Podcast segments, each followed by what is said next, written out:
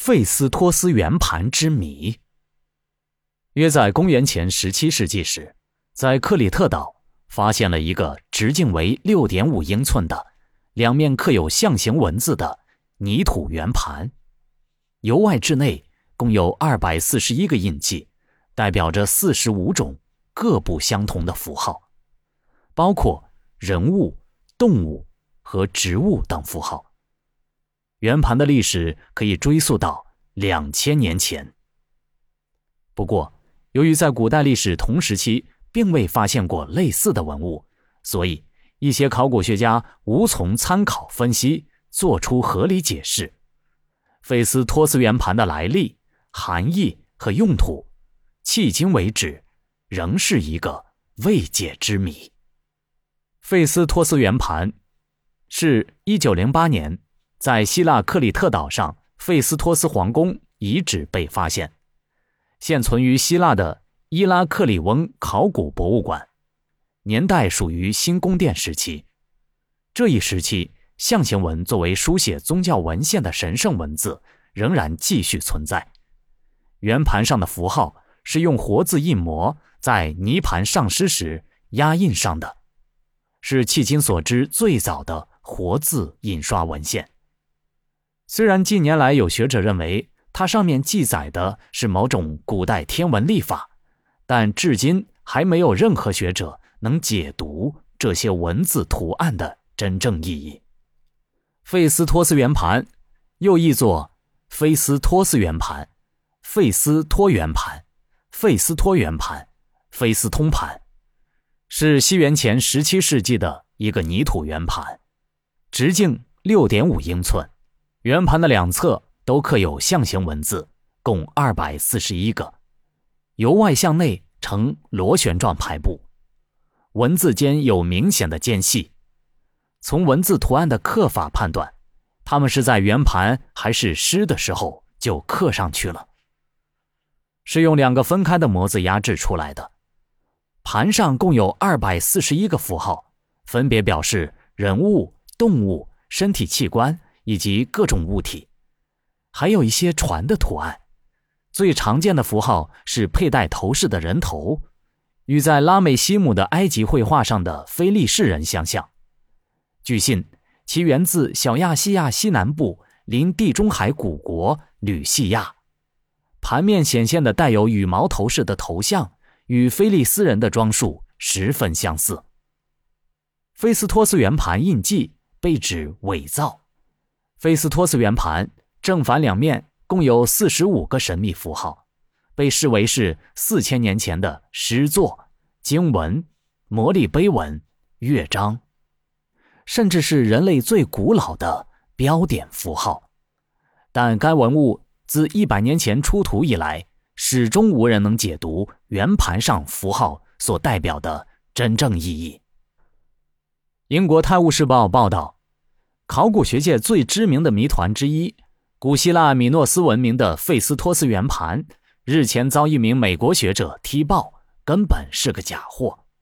专门研究伪造古文物的美国专家艾森伯格博士说，这些符号根本没啥意义，因为费斯托斯圆盘就是一个大骗局。艾森伯格声称，镂刻着无人理解的符号的费斯托斯圆盘。并非年代可追溯到西元前约一千七百年的古物，而是意大利考古学家培涅尔自行打造，并成功蒙骗了多名学者的赝品。一九零八年，培涅尔在希腊克里特岛的米诺斯王朝的费斯托斯宫殿发现了费斯托斯圆盘。艾森伯格指出。培尼尔渴望找到能令同僚眼睛一亮的古物，而且是比英国考古学家艾文斯发现的米诺斯王朝最重要遗址克诺索斯宫殿还要厉害的古物。艾森伯格认为，培尼尔所想出的办法就是自己创造一个镂刻着无法解读的象形文字的古物。倘若果真如此，培尼尔显然随其所愿。艾文斯对此欣喜若狂，还针对培尼尔的发现发表了分析文章。过去一百年来，无数学者企图解读费斯托斯圆盘上的符号。考古学家们认为，这些符号攸关从希腊到埃及等古文明。为美国财政部与盖提美术馆进行古物鉴定的艾森伯格说：“伪造者的漏洞在于使用红土制造了一个切边切得太干净的圆饼，以及不该把圆盘烧得如此完美。”艾森伯格说：“米诺斯时代的泥板不会刻意烧过。”只会不小心被烧到，培尼尔可能不知道这一点。此外，费斯托斯圆盘的两面都有一些四五个小点组成的长条状符号。曾有学者将此称为使用自然标点符号的最古老范例，但艾森伯格认为，这不过是培尼尔想误导学者的另一轨迹，是伪造者常用的伎俩。希腊当局已拒绝让艾森伯格在展示箱以外的地方检视费斯托斯圆盘，理由是该古物过于脆弱，不宜搬运。只要利用基本的科学年代检测法——光发热检验，就能证明艾森伯格所言是否属实。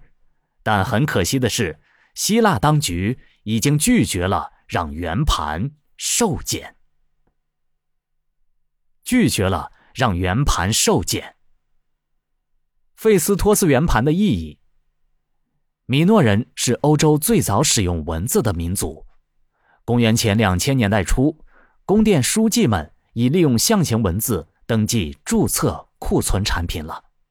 米诺象形文有两种字体，一种图画体，刻在三边或四边的棱柱印章上，语句很短。另一种为线体，即图画体的草写，刻在泥板、泥棒、泥球或者泥盘上，语句稍长。它们只起封泥或档案分类的标签作用，因侥幸被宫殿大火焚烧而存世。真正的文献可能写在羊皮纸、纸草或者棕榈叶上，装在木箱里。早已朽坏不存。